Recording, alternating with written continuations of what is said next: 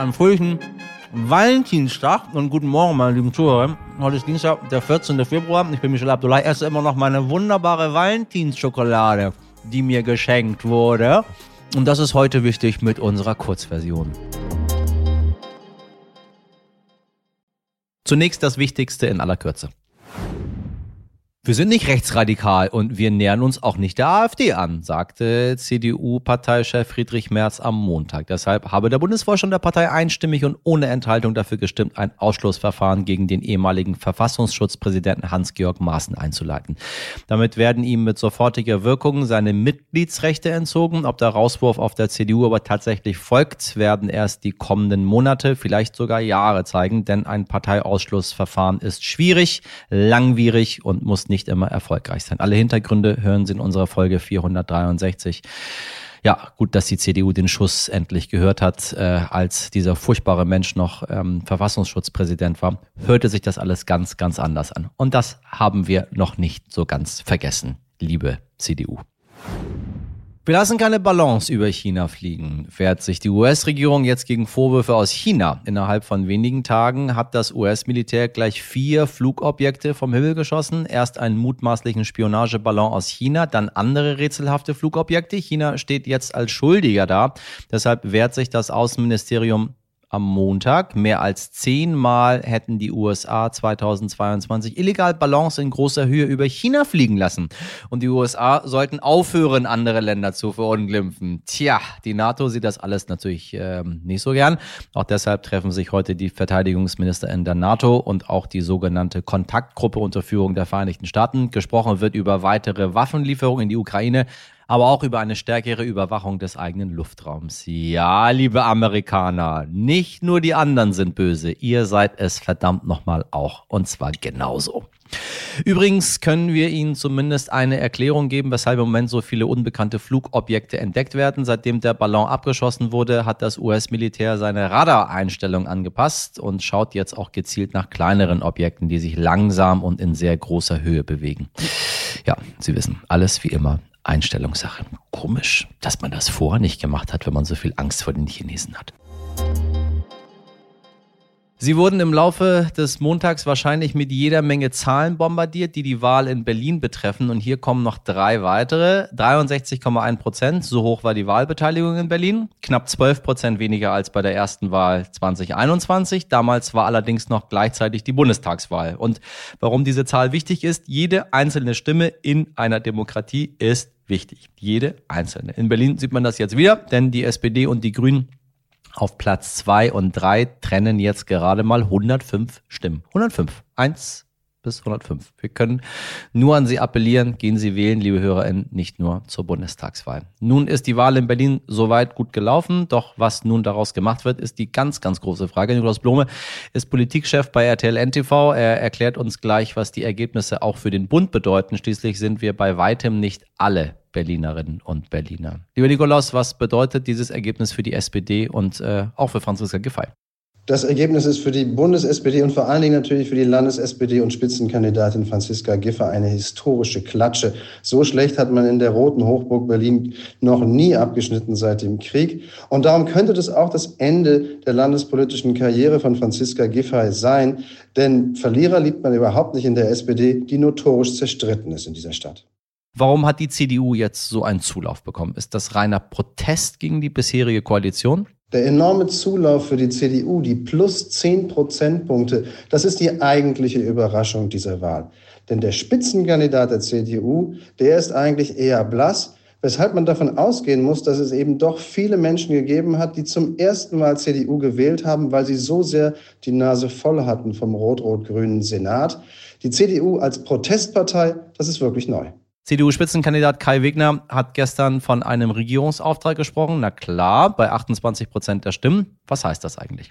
Die CDU leitet nicht so sehr aus den 28 Prozent ihren Regierungsauftrag ab, sondern aus dem Umstand, dass sie als Oppositionspartei 10 Prozentpunkte gut gemacht hat, derweil die Regierungskoalition verloren hat in Summe und dass also der klare Gewinner dieser Wahl das Signal für den Wechsel eben die CDU ist.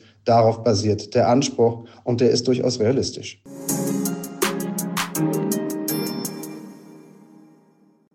Ja, wer Muskeln aufbauen will, muss ganz viel Fleisch essen. Da sind schließlich die wichtigsten Proteine drin. Das stimmt so nicht unbedingt. Ein Elefant und ein Gorilla sind zwei der stärksten Tiere der Welt und beide ernähren sich ganz ohne Fleisch. Und wenn es nach unserem heutigen Gast gehen würde, würde noch ein drittes Tier dazu kommen, nämlich er selbst. Ralph The Möller. Denn der ehemalige Bodybuilder ernährt sich vegan und fühlt sich so stark wie noch nie. Er sagt, mit über 60 Jahren fühle er sich fitter als mit 40. Deshalb hat er ein veganes Kochbuch herausgebracht. Im Vegan Gladiator hat er Rezepte aufgeschrieben, die jedem zeigen, wie appetitlich die vegane Ernährung sein kann. Manchmal braucht es ja tatsächlich Inspiration. Wenn man sein ganzes Leben immer nur Schnitzel Pommes gegessen hat, dann kann man sich gar nicht vorstellen, was es noch alles so zu kochen gibt.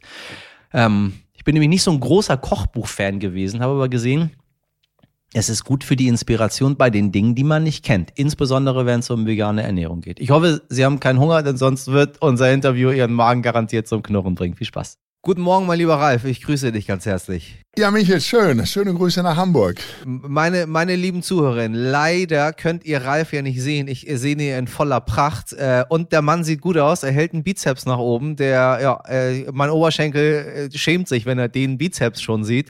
Ähm, und das Ganze scheint auch ziemlich gut vegan zu funktionieren. Also mal ganz vorweg, was soll dieser ganze Scheiß mit, ihr müsst Proteinshakes trinken, ihr müsst ganz viel Fleisch essen, ihr müsst irgendwie das und das. Anscheinend geht's ja auch anders, ne? Ja, wir haben halt im Grunde essen wir ja nach wie vor erstmal schöne Grüße an deine Hörer, die jetzt alle zuhören. Das Vegan-Wort, ja, war auch für mich damals so ein rotes Tuch, als ich dann hörte, wie vegan. Also ich, kriegst du eine Eiweißsherde, eine Proteine? Also das ist ja, das muss ja mal ein Stück Fleisch essen, damit du richtig was drauf kriegst. Das ist aber dann doch nicht so, weil äh, du dann mehr Antibiotika zu dir nimmst, als dir äh, wünschenswert ist, weil das doch die meisten doch sich nur das Billigfleisch da erstmal erlauben können. Ja, ja. Und zum anderen habe ich in meiner Karriere nun auch, du weißt, Bodybuilding, Mr. Universum 86 natürlich immer mit Ernährung zu tun gehabt. Aber ich habe auch Fleisch gegessen. Und mir geht es darum, nicht einen Kreuzzug hier zu vollführen und sagen, Schluss, dem Fleisch und alles. Ich biete nur an ein Buch, äh, Vegan Gladiators, in dem ich mit dem Timo Franke, ähm, den ich vor zwei Jahren kennengelernt habe, ähm, gesagt habe, gut, der war vorher auch, äh, hat für die Meister, für die Sterne gekocht und wurde dann veganer Koch. Ich habe mich dann ähm, durch Fotos, durch diese, ja, diese, diese, diese Masturziert-Haltung, diese grausame als auch durch äh, klar Umwelteinflüsse. Das meiste interessiert dann erstmal selbst, ist es gesund für mich? Und was wir reden, ist ja im Grunde, wir ernähren uns ja schon alle vegan. Wir essen ja Gemüse, Karotten, Linsen, Erbsen, äh, Spinat, ähm, Hammusch, äh, wir essen Pilze, Walnüsse, weißt du, diese ganzen Sachen halt auch, ähm, Erbsen, Bohnen, ähm, das hat Proteine. Der ich muss immer wieder sagen, der Gorilla, und du hast ja da auch eine Doku drüber mhm, gemacht, mhm. und der Elefant sind halt die stärksten äh, Pflanzenfresser auf der Welt und zeigen uns, wie, wie, wie gesund man und kräftig man durch Pflanzen werden kann. Und jetzt ist noch der Möller da hinzugekommen als drittes Tier. Und ähm, das heißt also, äh, ich kann gerne auch die Milch mal austauschen gegen Hafermilch, Reismilch oder äh, Kokosnussmilch, ja.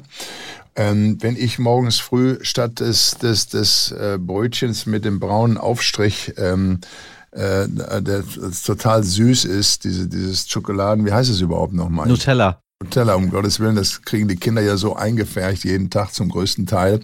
Das ist 45 Prozent Zucker. Ich sage nichts dagegen mal am Wochenende. Aber grundsätzlich ist es wichtig, und das ist es eben halt, dass 75 zu 80 Prozent die Ernährung eine Rolle spielt über unser Wohlbefinden.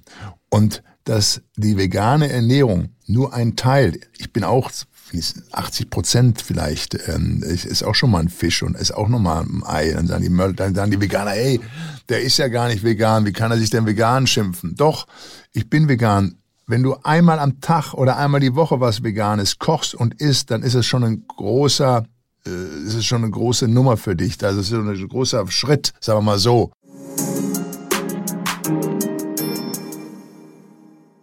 Knackig wie der Stimmenvorsprung der Berliner SPD. Das war unsere Kurzversion mehr zur Wahl in Berlin und das gesamte Gespräch mit dem Gladiator Ralf Möller hören Sie in der knallpinken Langversion. Wenn Sie uns pünktlich zum Valentinstag ein bisschen Liebe da lassen wollen, dann schreiben Sie uns gerne eine Mail an heute wichtig stern.de. Haben Sie einen schönen Dienstag, machen Sie was draus. Bis morgen, Ihr Michel Abdullahi.